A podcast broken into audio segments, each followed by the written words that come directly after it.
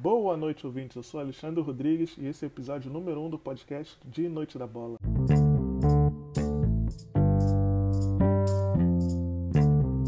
Esse podcast é um projeto do site de Noite da Bola e você pode nos encontrar em todas as redes sociais: Instagram, Twitter, Facebook, TikTok e também no YouTube. Aqui do meu lado está Vander Oliveira. Boa noite, Alexandre. Boa noite, Paulo Jorge. Boa noite, ouvintes. Estou tudo bem, graças a Deus. É, sou jornalista, sócio do site De Noite da Bola. Nosso convidado é historiador e acadêmico em jornalismo, pesquisador do subúrbio, e além da coluna semanal onde fala sobre futebol retrô no nosso site De Noite da Bola, ele escreve para o blog Fanáticos pelo Cesso. Estou falando do nosso amigo Paulo Jorge, nosso popular Paulinho. E aí, Paulinho, se apresenta para a galera aí. Boa noite, boa noite, ouvintes. Meu nome é Paulo, sou formado pelo Nissuan, pesquisador do subúrbio carioca, amante de futebol, Estamos aí para contribuir com mais esse papo aí, nosso primeiro capítulo do podcast. Vai ser um momento bem especial, a gente vai poder conversar um pouquinho. É isso, Paulinho. Sem enrolação, vamos logo para a primeira pergunta aqui. Cara, você se formou em história e depois foi para o jornalismo. Como é que como é que essas duas profissões se conectam com o futebol? Assim, a história está presente em tudo, né? É, é, não, não existe é, o passado, a análise sem a história. E história e futebol andam juntos, porque quando a gente for fazer, é, não tem como. O, na verdade, o futebol a gente pode analisar como um reflexo da nossa sociedade. Quando a sociedade está muito alegre, o futebol está alegre. Quando a sociedade está triste, o futebol meio que absorve os momentos de, de crise de, de, de times ou dos próprios campeonatos brasileiros. Tudo passa por esse pelo futebol, pela história. Então são, dois, são, são duas áreas, tanto o futebol como o jornalismo, se conectam, né? Porque todo historiador tem um pouco de jornalista e todo jornalista tem um pouco de historiador. É, nós temos vários jornalistas famosos aí que escrevem livros de história e também temos é, historiadores que também fazem é, trabalhos jornalísticos, né? É, a Tupi, a Band, a, Bandeirantes, tem muito dessa, dessa parceria, né? É, história e história e jornalismo. Então, eu sempre tive um sonho, né, de ser historiador. o meu amor pelo jornalismo já vem também desde a época da vontade de ser historiador, porque eu sempre fui muito amante da Rádio Tupi, né, porque meu avô dormia escutava, meu pai escutava, e eu desde pequeno escuto a Rádio Tupi. É, e sempre foi minha segunda opção de carreira. Então, assim que eu fiz, é, acabei história, comecei a trabalhar na área, mas eu sempre tive essa vontade de ser jornalista também, que é, era meu sonho também, é poder trabalhar numa rádio carioca, ou escrever para o site, como agora estou escrevendo no nosso site.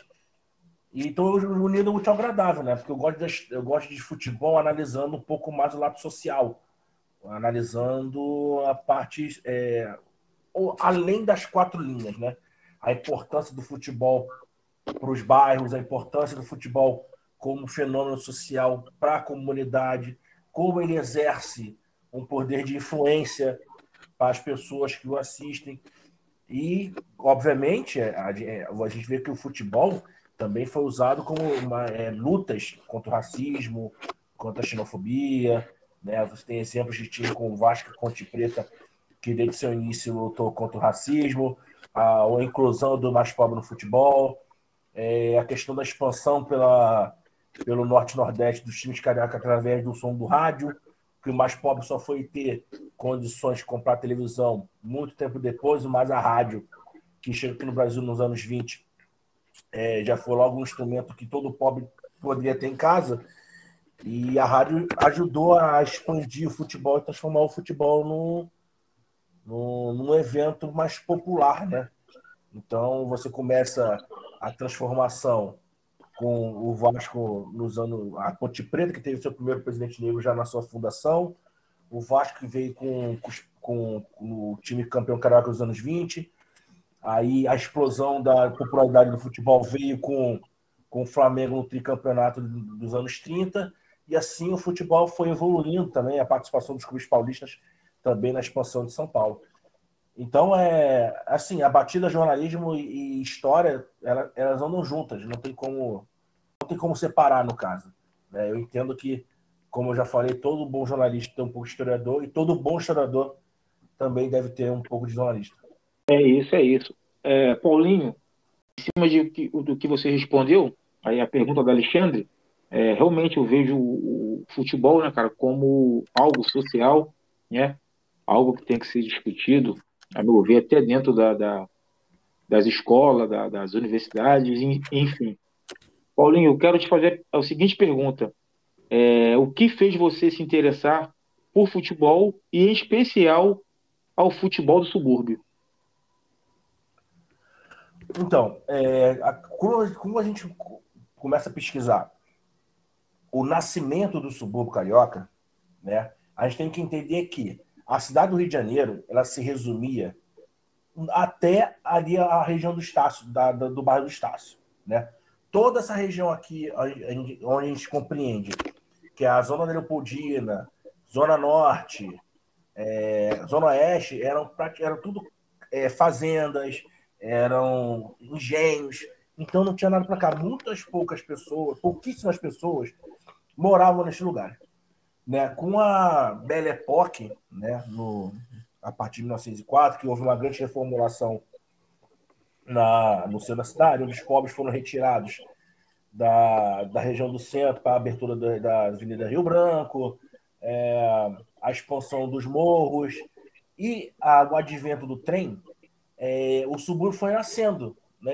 Já existia pessoas antes do trem chegar, né? relatos é, aí, historiográficos dizem que os primeiros moradores, por exemplo, da zona Leopoldina já começam a aparecer em 1860, 1870, mas os bairros foram se formar mais, segundo a historiografia também conta, com o nascimento das estações, né?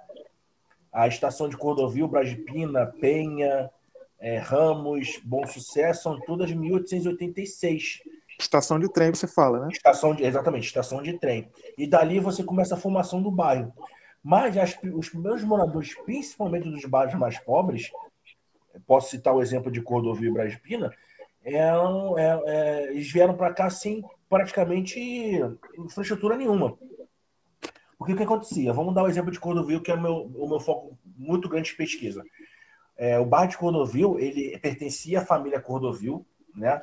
É uma família é, muito poderosa, influente dentro do Império e veio de Portugal quando eles lotearam as terras, eles venderam as terras e o, o, o dono loteou, loteou, ele apenas dividiu os lotes, as terras em lotes e colocou para vender num preço muito baixo. Porque o perfil do, da, dos moradores aqui de Covil era justamente um perfil de, de pessoas mais pobres. Mas quando as pessoas compravam as casas e adquiriam essas casas, eh, não se pensou em infraestrutura. Por exemplo, quando o bairro de Cordovil começa a se formar como bairro, a partir de 1910, onde houve uma grande reforma na estação, existia apenas casas, muito mal existia ruas. A principal rua era a estrada do Porto Velho, e você não tinha como chegar em Bradipina, que é o bairro do lado, porque você não tinha uma estrada de acesso. E as pessoas reclamavam muito com isso. E o bairro cresceu de forma. Os bairros, né, eles cresceram muito pobres e sem infraestrutura. Então, o que, que esse povo o que, que esse povo normalmente fazia para se divertir? Você tinha três opções. Por exemplo, quem morava na zona Leopoldina, você podia ir para as, para as praias que existiam aqui. Né? Para quem não sabe, fazendo um pequeno adendo, entre Cordovil até São Cristóvão, existia uma grande orla onde existiam praias. Né? Aqui entre Cordovil e Vila da Penha existia a famosa Praia da Moreninha, que na verdade se chamava Nossa Senhora da Penha, Praia Nossa Senhora da Penha. Você ali entre Olaria e Ramos, você tinha a Praia de Mariangu, onde existia o Porto de Mariangu. Você mais para frente tinha o Porto de Inhaúma, que é onde hoje está a Comunidade da Maré.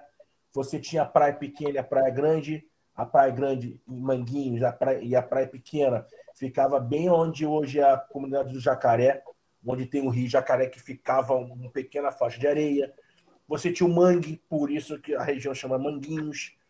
Você tinha a Praia de São Cristóvão, você tinha a Praia do Caju. Então, um, uma das diversões dessas pessoas eram justamente as praias. A segunda diversão era você nadar e pescar nos rios. E, e, e nessas festividades, as pessoas também tiravam a sua alimentação tiravam a sua água. Porque, como eu falei, os bairros não tinham uma infraestrutura. Então, era necessário que as pessoas sobrevivessem de uma maneira. Então, os rios da região, eles eram muito importantes, tanto para o social quanto para o econômico. Entrando ainda na, no terceiro motivo, seria o samba, né? E, inclusive, eu coloco o, a Festa da Penha como um dos berços do samba carioca, porque na época da Igreja da Penha, na festividade da Igreja da Penha, existia um padre muito, muito famoso chamado Padre Ricardo, em que ele, ele é, foi o fundador do Quilombo da Penha, né? Quilombo esse que fica ali onde hoje é o Parque Proletário da Penha, parte da região do, do Corpo de Bombeiros. Ali era uma grande chácara que o padre, com seu próprio dinheiro, comprou e ali fundou o Quilombo da Penha. Ao fundar esse quilombo, ele, como abolicionista, ele conversava com os, os escravizados, tanto libertos como é, é, prisionados, onde ele recebia na sua própria casa, e ele autorizou as, é, que nas festividades da Igreja da Penha eles praticassem a sua cultura. Então é muito comum você ver nos registros de jornais falando sobre a dança sensual que a, as negras faziam ao som de uma música que eles não que eles achavam estranho. E essa música era o jongo, que mais para frente seria o samba. Então, a, a Igreja da Penha, o bairro da Penha, pode ser sim considerado um dos berços do samba. E, o terceiro motivo é o futebol. Né? Praticamente todo o bairro do subúrbio tinha um campinho de futebol e tinha um time. Né? pegando um pouquinho do gancho de Cordovil, a gente tinha o Cordovil FC, onde o campo dele ficava em frente, onde hoje é, é a rua Antônio João. Então ali existia um campo, bem de frente à estação de Cordovil. E todo bairro tinha um time de futebol que jogava campeonatos. Então, a história do, do, do subúrbio carioca está intimamente ligada com esses pequenos clubes, né? que por durante muito tempo disputou os campeonatos, participava de, de vários desafios, inclusive time, esses times enfrentavam os títulos grandes, né, em amistosos, em torneios é, da, das, das, antigas federações. Você tinha ali no Parque de Barroso, você tinha a chácara do Lobo Júnior. E o Lobo Júnior era presidente de um clube, um clube que existia ali, né? Você, antes do Olaria ser Olaria, você tinha diversos clubes de futebol e esses clubes eram intimamente ligados a cada bairro, porque além da prática do esporte, esses, esses, esse, essas diretorias desses clubes, eles se juntavam com, um, com a, a comissão de melhoramentos do subúrbio, que era um grupo formado por moradores de cada bairro, e eles aproveitavam esses campeonatos de futebol para poder chamar a atenção do poder público para poder melhorias com o bairro, né? Então, o futebol, ele, ele sempre, na parte do, do, da do subúrbio, ele sempre foi algo a mais do que apenas se juntar para se divertir. Ele sempre foi um fator muito importante social. Tá certo, Paulinho, mas começou essa a profissionalização do futebol nos, nos grandes clubes do, do Rio. O que aconteceu com esses clubes menores que que não eram profissionais, né? Eram futebol amador na época ainda. Então, quando, começou a acontecer o um movimento de profissionalização, é, você tinha os, os, clubes que foram a favor e foram contra, né?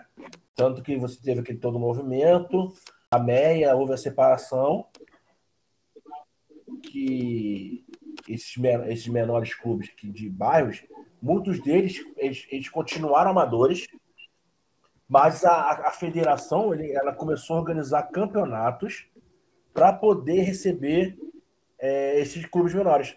Tanto que você tem diversos campeonatos com diversos nomes. Né? E, e, e muitos deles ligados não apenas aos bairros, a, a empresas. Toda empresa grande tinha um time de futebol. Posso citar como exemplo uh, o time dos irmãos Goulart Futebol Clube. Eram é, esses irmãos Goulart Futebol Clube eram eles eram os donos do Matador da Penha. E eles tiveram eles tiveram um time de futebol que foi campeão inclusive do campeonato que era organizado na época.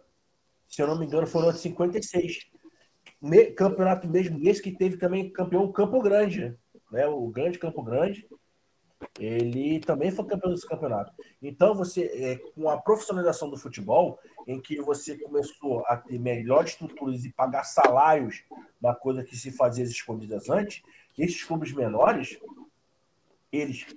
Houve, na, primeiramente, uma expansão, né? Você não tinha mais apenas clubes de bairro, você tinha clubes também ligados à empresa, tanto que você tem diversas ligas, você tinha diversas ligas é, Liga do Comércio, Liga da, da Siderúrgica, Liga, de, Liga A, Liga B, Liga Suburbana, Liga da Zona Oeste. Então, criou-se várias ligas para justamente receber a quantidade enorme que existia desses times. Eram times que, a, que muitas vezes eram bancados do próprio bolso dos jogadores, né? o uniforme, a estrutura. Eram jogos que aconteciam boa parte do ano, tanto em questão de amistosos como em questão de, do campeonato em, si, e, e, e, eram muito importantes, que eram campeonatos sérios, eram campeonatos registrados nas, na federação, com troféu, com medalha, e, e constantemente era feita reuniões para poder sempre melhorar a infraestrutura e a organização desses campeonatos.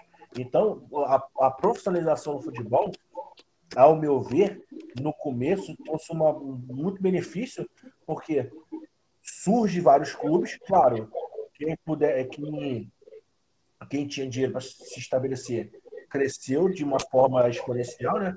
A gente pode dar o, como por exemplo, Bom Sucesso, Solaria, Madureira, que eram clubes pequenos de bairro que se expandiu e até hoje estão aí na, no cenário, mas como então você tem clubes menores, né? Que até a década de 60, 70 é, ficaram ativos, né? Jogando os campeonatos que, que a federação organizava. Falando um pouco mais de, de clube empresa, de pessoas que, que empresários, né, na verdade, que financiavam times para poder disputar os campeonatos. E hoje em dia está voltando, né? Então, como é que você está vendo esse movimento da SAF no futebol brasileiro? Você acha que pode ser uma, uma opção para esses clubes de menor investimento do futebol carioca? Então, a SAF, é, é, o que, é a SAF? A SAF é uma empresa. Né? E a empresa ela gera, ela tem, que, ela tem que gerar lucro para poder sobreviver.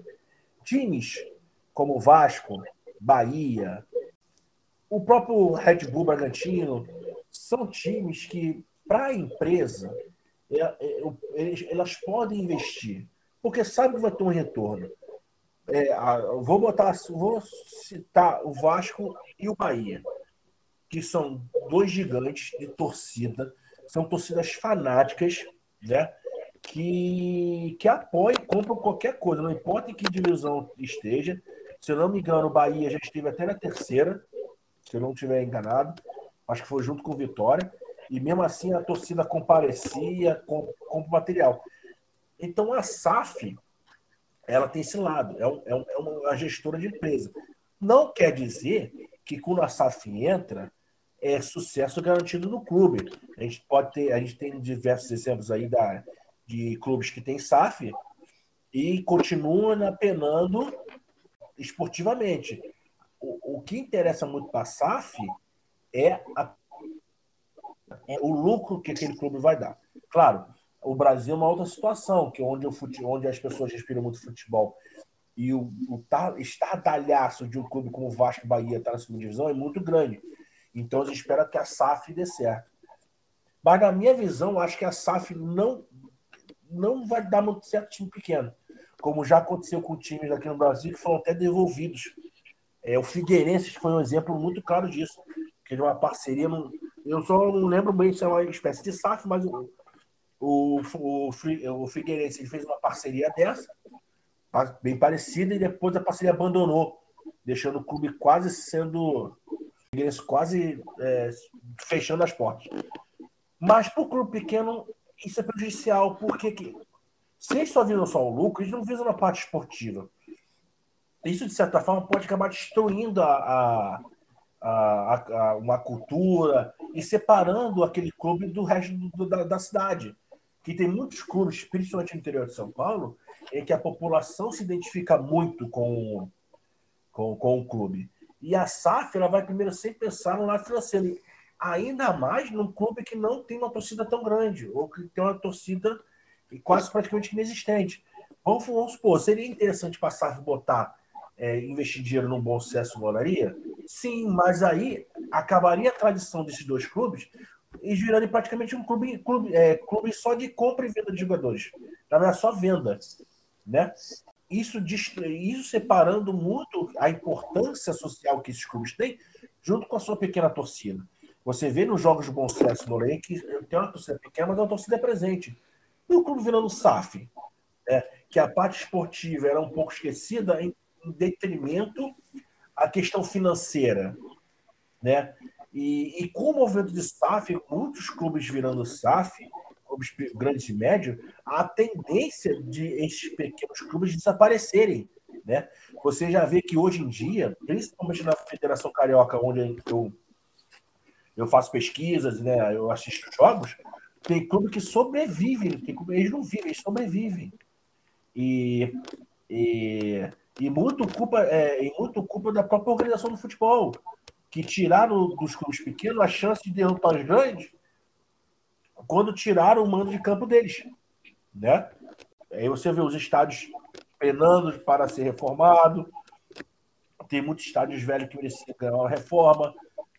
A SAF poderia entrar e fazer isso, tipo assim, reformar um, reformar um Leônidas da Silva, né? botar um, um, um, um estádio de Madureira com maior capacidade, mas aí subiria muitos ingressos e aquele, aquele, aquele torcedor que vai assistir jogo por 5, 10 reais, ou muitas vezes de graça, não ia mais ver o jogo. Por quê? A pessoa não ia pagar 30, 40 reais para ver o Madureira toda semana. Né? Então, é, é o clube empresa para certas equipes grandes, como o Vasco, que tem uma política muito ruim que, que prejudica o clube, uma SAF que vai comandar é uma boa. Porque você vai tirar das garras das incompetências e vai botar dentro de uma empresa que sabe gerir bem. Né? Porque na atual situação do clube, infelizmente, isso vai necessário. Mas para clube pequeno, eu não vejo vantagem. A menos que a SAF tenha um projeto de transformar isso num clube grande em tantos X anos, como é o projeto do Bragantino. E o Red Bull pretende fazer o Bragantino ser um gigante e ganhar a Libertadores daqui a 5 ou 10 anos é um projeto ligado ao futebol, não apenas um projeto. Em cima, em cima disso que, que você falou aí, Paulinho, eu quero só reiterar o seguinte: que após um ano de lei, o, o futebol brasileiro já tem 24 clubes, SAF, né? E uhum. com previsão de expansão. Então, a lei da SAF, né, instituiu essa possibilidade de os clubes de futebol virarem sociedades anônimas, né? Isso já realmente, você falou com todo sentido, aqui no Brasil, se tratando de, de dirigente de futebol, tudo pode acontecer, né? Eu realmente eu também temo muito por, por, por esse projeto aí, mas vamos ver no que, no que vai acontecer. Só o tempo dirá, né? É, é, é aquela coisa, né? A SAF, ela, por exemplo, a do Vasco. O Vasco não se chama de Clube de Regata Vasco da Gama, se chama Vasco da Gama SAF. E isso aí, dependendo para quem é um torcedor mais saudosista, já é um sinal ruim. Entendeu? É, por exemplo, o Bragantino é Red Bull Bragantino. Não é mais Bragantino. Mas a diferença é, a torcida Bragantino é pequena, a torcida do Vasco é grande. Então, para a gente que é torcedor, vai ser Clube de Regatas Vasco da Gama. Não existe, é, oficialmente é Vasco da Gama SAF. Né? Mas isso aí é, é o que dá é o, é o que dá voz para aqueles que não querem a SAF, né? Que vão falar que estão descaracterizando os clubes, né? Mas diferente do, do Bragantino, que mudou de que mudou o escudo, né? E passou a adotar também a, as cores da empresa. O clubes como Vasco e Botafogo, eles tiveram cuidado de manter de manter as cores, o, os escudos, os uniformes, isso em contrato, dizendo que não pode ser modificado de forma alguma. Então, essa também é mais uma forma de preservar a identidade do clube. Você não acha?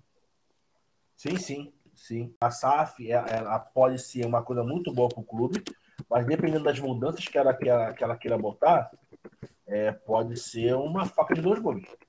É, eu, eu não me importo. Se, se for uma mudança que venha trazer benefícios para o clube, mais é, uma vida financeira saudável, a possibilidade de montar times bons, ok.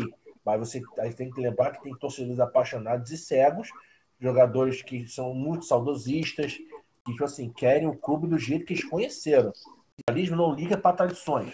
O capitalismo liga para dinheiro. O que não deixa de estar errado. Né? Você tem que fazer dinheiro. Se você comprou alguma coisa com fins comerciais, aquilo tem que fazer dinheiro. Mas aí você mexe com o coração do torcedor. Você mexe com aquele cara que acompanha o time há 60, 70, 80 anos. Isso aí pode representar um, um, um perigo. Né? Ao mesmo tempo pode considerar que você pode puxar muita gente que não torce passar a torcer, você pode perder muito torcedor por causa dessas pequenas mudanças. O Paulinho, agora mudando um, um, pouco de assunto, né? Voltando a falar de, de, de clubes, não digo nem pequeno, clubes de menor investimento. Se a gente olhar para o passado, nós vemos que o Bangu, que foi vice-campeão brasileiro em 86, a América, que por muito tempo foi protagonista também aqui do futebol do Rio de Janeiro, depois dos grandes, é o clube que tem mais título da primeira divisão. O Bangu foi o último considerado time pequeno ou de médio porte a ser campeão carioca. Bangu foi campeão carioca em 1966. O último pequeno a conseguir ser campeão carioca. Bangu, na época, tinha um timaço, né? Aladim, Gabrielzinho, quase 150 mil pessoas no Maracanã, ganhou do Flamengo de 3 a 0, sendo o último campeão carioca dos chamados pequenos e, e clubes de médio porte. O que você acredita isso, Paulinho? Esse sumiço dos clubes de menor investimento, da, do, do protagonismo da, da primeira divisão do futebol do Rio de Janeiro? Cara, eu, eu retribuo muito isso à CBF, né, cara? A CBF, você teve o maravilhoso Bangu em 85, vice-campeão brasileiro, você teve o América, terceiro lugar, acho que foi um campeonato depois, e simplesmente tiraram os caras da primeira divisão. Isso é um absurdo. Você tem dois clubes que, ano, em anos seguidos, disputaram, for chegar às semifinais e final de um campeonato, e você simplesmente monta uma primeira divisão sem os dois, né? Mas isso não é só a CBF, não. Isso é, isso é um processo. Porque é aquela coisa, o futebol ele vai, ele vai na transição dos anos 80 dos anos 90, ele vai saindo um pouco daquele esporte meio que amador ainda do Brasil, né? Que o Brasil ele é um esporte profissional, mas era tratado, os jogadores não eram profissionais. É que jogadores que gostavam na noite, fumava, bebia, fazia tudo aquilo que, né, que, é, que rende várias histórias muito legais. Só que no final dos 80 e no começo dos 90, o futebol foi começando a ficar coisa mais séria. Por, principalmente porque eles começaram a enxergar o futebol para um lado muito mais financeiro, né? E foi nos anos 80 que os primeiros jogadores de mais renome no Brasil começaram a preferir jogar na Europa, já pagava altos salários. Então, para segurar os craques brasileiros, os clubes foram obrigados a se endividar mais ainda para poder segurar eles. Então, o futebol foi começando a, crescer financeiramente e esses clubes menores não conseguiram acompanhar o ritmo, né? Muito questão que torcida, as torcidas dos grandes é infinitamente muito maior do que as torcidas dos pequenos questão financeira, a questão da participação da CBF, né, que não deu o apoio necessário para esses clubes que conquistaram por direito estar na primeira divisão e não estiveram. Aí você vem nos anos 90, que mesmo com todas as dificuldades, os clubes menores ainda sobreviviam, ainda conseguiam ali bater de frente, muito porque era muito comum o Flamengo sair para jogar em Madureira, o Vasco jogar na Dendularia, o Botafogo jogar no Leônidas, e até isso a federação tirou. Então, tipo assim, essa distância que já era grande entre os dois eixos ficou ainda maior, porque os times pequenos perderam a receita de jogar em casa. Perderam a chance de você trazer um time do Flamengo do jeito que é, um time do Vasco de 97, 98, para dentro dos seus domínios. Que era a única chance de eles, de eles, de eles conseguirem vencer. Né? Hoje em dia, os, os clubes de médio porte eles não pensam mais em ganhar ou perder. Eles pensam em ganhar dinheiro. Tanto que é muito comum você ver os, os menores investimentos levando o jogo para outros lugares. Para, por quê? Porque a torcida do Flamengo vai, a torcida do Vasco vai. Então, o que é melhor para ele? Jogar no Maracanã, é, jogar no, no Olaria e ganhar um, um, ganhar um de 1 a 0 e levar 20 mil de renda, ou você jogar no Maracanã, perder de 5 e ganhar 300 mil de renda. Né? Então, você tem todo esse processo que começa nos anos 80, que você começa a é, retirar muitos dos clubes que estavam sempre ali disputando a primeira divisão por os próprios méritos, né? Nos anos 90 você tem o boom do profissionalismo e nos anos 2000 você tira esse, esse, é, é, o direito desses clubes menores a jogar no campo. Então você vê a distância dos grandes é muito grande. Geralmente o, o, o médio porte só consegue ganhar do grande no começo do jogo, começo de temporada. Por exemplo, os primeiros jogos do Carioca, ou quando, os times botam time B, time C. Então aí você vê como com um, um médio porte ele, ele bate de frente. Mas mesmo assim, já tá, isso também já vai acabar. Porque mesmo o time B, vamos botar os do Flamengo, é muito superior a qualquer time A dos menores. Entendeu? Então, é, infelizmente, a tendência, ao meu ver, daqui a algum tempo, muitos desses clubes menores vão fechar e só vai sobreviver aqueles clubes que são exclusivamente voltados para a venda de jogadores, é os clubes empresa. Né? O Nova Iguaçu é um exemplo desses. É, o Tigres do Brasil, que, é uma, que, é uma, que tinha uma parceria, não sei se ainda tem, com o Tigres do México tantos outros clubes que você vê nas divisões menores do Rio, eles estão preocupados em compra e venda de jogador. Por quê? Porque tem que fazer a máquina girar. Enquanto clubes de tanta tradição e tanta história estão ficando esquecidos. A, a, por exemplo, a gente pode. A quarta divisão vai começar no dia 11 e você vê Coitacazes e Bom Sucesso na quarta divisão. Foi principalmente o, o Bom Sucesso, que é uma equipe de extrema tradição. Foi um dos primeiros clubes a se tornar profissional né? Tava lá, assinou a carta de profissionalização no futebol e por falta de estrutura, por falta de, de, de financeira, pelos problemas, os problemas atuais da diretoria, tá marcando uma quarta divisão, um clube tudo tradicional, e você vê clubes que não têm tradição praticamente de nenhuma, são praticamente clubes empresa, né, que só querem é, vender jogador para fazer dinheiro, ocupando a vaga que deveria ser esses clubes maiores. Né? Então, é, ao meu ver, daqui a algum tempo, infelizmente, a gente vai ver muito clube pequeno que não tem uma sede social, por exemplo, o Molaria tem, morrer. Né? Você vê o São Cristóvão está inativo, o São Cristóvão está parado, o Campo Grande ficou, ficou um tempo parado, hoje dia está disputando a, a terceira divisão sucesso, ameaçado a cair para quinta, com todos os problemas. E esses clubes não têm uma parte muito social muito forte, que pode segurar ele durante um ano quando não tiver jogos. Então, assim, infelizmente a tendência é que daqui a um tempo esses clubes morram também. Falando no Bangu, Paulinho, vale lembrar que ali nos anos 60 ou 70 ele era patrocinado por um bicheiro, né? Você tem uma, uma história curiosa sobre o bicho para contar para a gente aí? Quando é que começou isso? O que, que é o bicho, né? Para as pessoas mais novas não sabem o que, que é o bicho no futebol. Fala, fala dessa situação aí para gente. Então, o bicho no futebol nasceu exatamente na época em que o Vasco da Gama subiu para a primeira divisão do, do Campeonato Carioca e ganhou esse torneio em 1923, agregando negros, pobres e operários no seu time. Né? O que acontecia? Na época, o futebol era totalmente amador os, o, o clube só cedia o campo para jogo.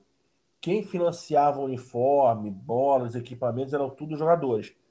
E o futebol era um, era um esporte elitizado. Quem disputava o Campeonato Carioca da primeira divisão eram times de, com pessoas que tinham condições para. Né? É, Flamengo, Fluminense, América, eles eram eles tinham condições de bancar né, os uniformes e tudo mais. Existe uma discussão com o Bangu, né? Mas eu quero ressaltar o seguinte: o Bangu é, é realmente tinha operários no time. Sendo que a fábrica do Bangu, a maioria dos operários eram descendentes de ingleses. Ou seja, é, é, quem jogava futebol era descendente de inglês, que não eram exatamente pobres, né? É, tinha um padrão acima do operário que a gente conhece, que, da época, né?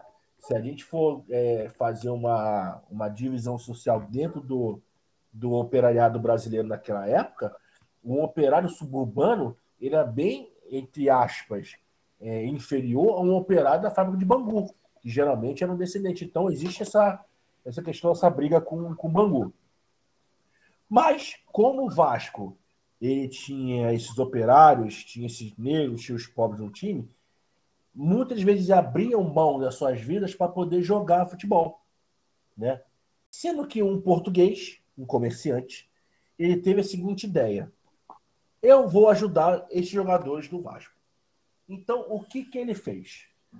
Ele começou, primeiramente, a dar bichos para os jogadores, como uma forma de pagamento. Por exemplo, o Vasco jogou, vamos supor, contra o Botafogo, ganhou de 1 a 0. Eles, cada jogador ganhava um bicho, né? Uma vaca, um galo, um boi, uma ovelha, tudo que é para ajudar. De vez em quando ele dava um dinheirinho também. Mas a, a, grande parte das vezes, nos anos 22, é, 23, 24, e quando o Vasco estava na segunda divisão, o, esse comerciante dava um bicho, um bicho para os jogadores. É por isso que o termo dar o bicho nasceu no futebol. Foi graças a essa atuação desse comerciante português junto ao clube do Vasco da Gama como uma forma de ajudar financeiramente aqueles jogadores que jogavam pelo clube que na sua formação inicial era praticamente negros, pobres e operários. Então, o termo bicho nasceu aí. Era uma forma de pagamento de para esses jogadores. Muito interessante, Paulinho, essa tua, sua, sua tua explanação aí sobre, sobre a questão do bicho. Uma questão muito interessante. Inclusive, tem uma matéria sua né, lá no site, de Noite da Bola, no qual você explica essa, essa história. Muito, muito interessante. É, Paulinho. O link, o link da matéria está na descrição. Isso, exatamente. Eu, Paulinho, queria terminar aqui fazendo uma, uma, pergunta, assim, uma situação, a meu ver, muito chata, né? Que acontece no futebol brasileiro. É, há pouco tempo tivemos o depoimento, né? No Bola Viva, nosso parceiro lá do, do, de Noite da Bola, é, no qual tivemos a participação da, da, da filha do Barbosa, do goleiro Barbosa. Muitos culpam o Barbosa pelo, pela perda do título, né? Copa de 1950 do Brasil, aqui no Maracanã, para o Uruguai. Então, o que, é que eu quero te perguntar, Paulinho? opinião, você acha que o futebol brasileiro é um futebol racista? Cara, eu diria sim. Hoje melhorou muito, né? Mas porque a sociedade de certa forma evolui. Mas você vê uma pessoa como Barbosa sofreu na vida até o 7 a 1 do Brasil, né? É certo, era certo de toda a Copa do Mundo você ter reportagem de 1950, você ter a imagem do Barbosa caindo no chão levantando isolado depois do gol do Gija. O Barbosa, ele foi condenado em vida. O Barbosa, ele sofreu tudo que ele poderia sofrer. Inclusive, é, depois da, da do, do, do jogo, né? Depois do, do gol que ele toma, a seleção brasileira só foi ter um goleiro fixo negro, foi com Dida, né? Que foi titular. E, e, e, o futebol sempre foi muito pautado justamente por, por racismo. Enderrache, nosso primeiro craque, ele era negro. Ele, ele, ou como falam na época, ele era moreninho, né? É um termo que não se usa mais. Mas ele também sofreu isso. Ele só não sofreu tanto porque o pai tinha condições financeiras e bancou ele e ele pôde jogar seu futebol e desfilar sua categoria pelos campos. Mas é, é bem comum você achar reportagens que associando a cor da pele dele ao fracasso, né? E, e, e aconteceu uma coisa com Barbosa, né? Aquela cena e, e, não só apenas com Barbosa, a culpa foi colocada da perda do, de 50 justamente em cima dos negros do time, né? Então, o futebol permaneceu muito racista. na própria live do, de time da Ponte Preta, o apelido da macaca nasceu por um ato de racismo. Né? O Vasco foi excluído do, do campeonato por um ato de racismo dos grandes clubes que não queriam jogar com negros. E o racismo sim esteve muito presente. Ainda está presente. Não muito pelos clubes, mas pela torcida. Né? Até que ponto é, é até que ponto é válido a tal da liberdade? né? Eu posso chamar um outro de macaco? Eu posso imitar macaco? Ah, eu estou na torcida? Não, é errado. Você pode xingar, você pode cobrar, mas jamais fazer uma injúria racial, como a gente viu, por exemplo, o Aranha quando gravava no Grêmio, né? Aliás, no jogo contra o Grêmio, né? A, aquela garota chamando ele de macaco. E o que, que aconteceu com ela hoje em dia? Tá solta, né? Você vê aquele jogador, acho que teve um, jogo, um jogo, um time argentino, acho que foi contra o São Paulo, que o zagueiro chamou o outro de macaco. No meu outro dia estava já, já, estava já fora da delegacia. Então, o Brasil não trata, não, não pune como deveria punir. E nunca puniu, né? Porque o, o racismo hoje em dia é colocado como, se, ah, como coisa que não existe, ou coisa muito exagerada, ou coisa como deveria ser permitida em certos lugares. Né? Uma vez eu escutei de um torcedor que não vê mal nenhum chamar o cara de macaco dentro das, do, do, do estádio, né? Porque o estádio você está nervoso, você está exaltado. Então, tipo assim, o futebol brasileiro, ele, ele viveu nessa nessa fantasia de ah, a gente aceita, nós, somos, nós aceitamos a diversidade e não somos preconceituosos. Mentira. É, sempre existiu o racismo velado. É a mesma coisa que um jogador não se declara homossexual. Porque justamente sabe-se que se um jogador brasileiro se declara homossexual, ele nunca mais joga em time grande. E me arrisco a dizer que nem time médio ele joga. Né? Porque o ambiente é um ambiente muito ainda contaminado com a discriminação. Né? Um jogador não pode. É, o jogador ideal é aquele que vai para balada, que bebe, que faz aí besteiras. Mas um jogador que é que é homossexual não pode existir. Um jogador que demonstra sua fé, que não seja evangélico ou católica, também é condenado. Eu lembro como acho que foi o Paulinho, né, que jogou no Vasco, ele ele ele fez uma postagem revelando a, a, a sua crença na religião afro-brasileira, como ele apanhou. Então, nessas pequenas coisas que você vê o quanto o futebol brasileiro tem muito preconceito e tem muitas barreiras a se, a se, a se desbravar, a se romper. Porque se, eu, se, o, mesmo, se um jogador tem o direito de botar uma faixa Amo Jesus, o mesmo jogador também teria de botar que ama Exu, ama Maria de Padilha, ou, ou, ou, é ateu, ou acredita em qualquer outra crença. E vou mais além.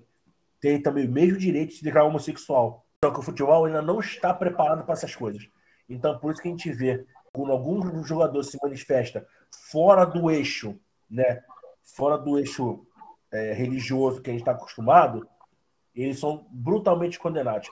E quando aparece algum que se declara homossexual, o mundo cai, já começa a fazer perguntas que não tem nada a ver com o cara. O cara só se declarou que é homossexual. Vida que segue. Ele deveria ser respeitado sobre isso. E isso não deveria existir como influência para contratos. Mas, infelizmente, nós sabemos que ah, no futebol brasileiro o que mais impera é a hipocrisia.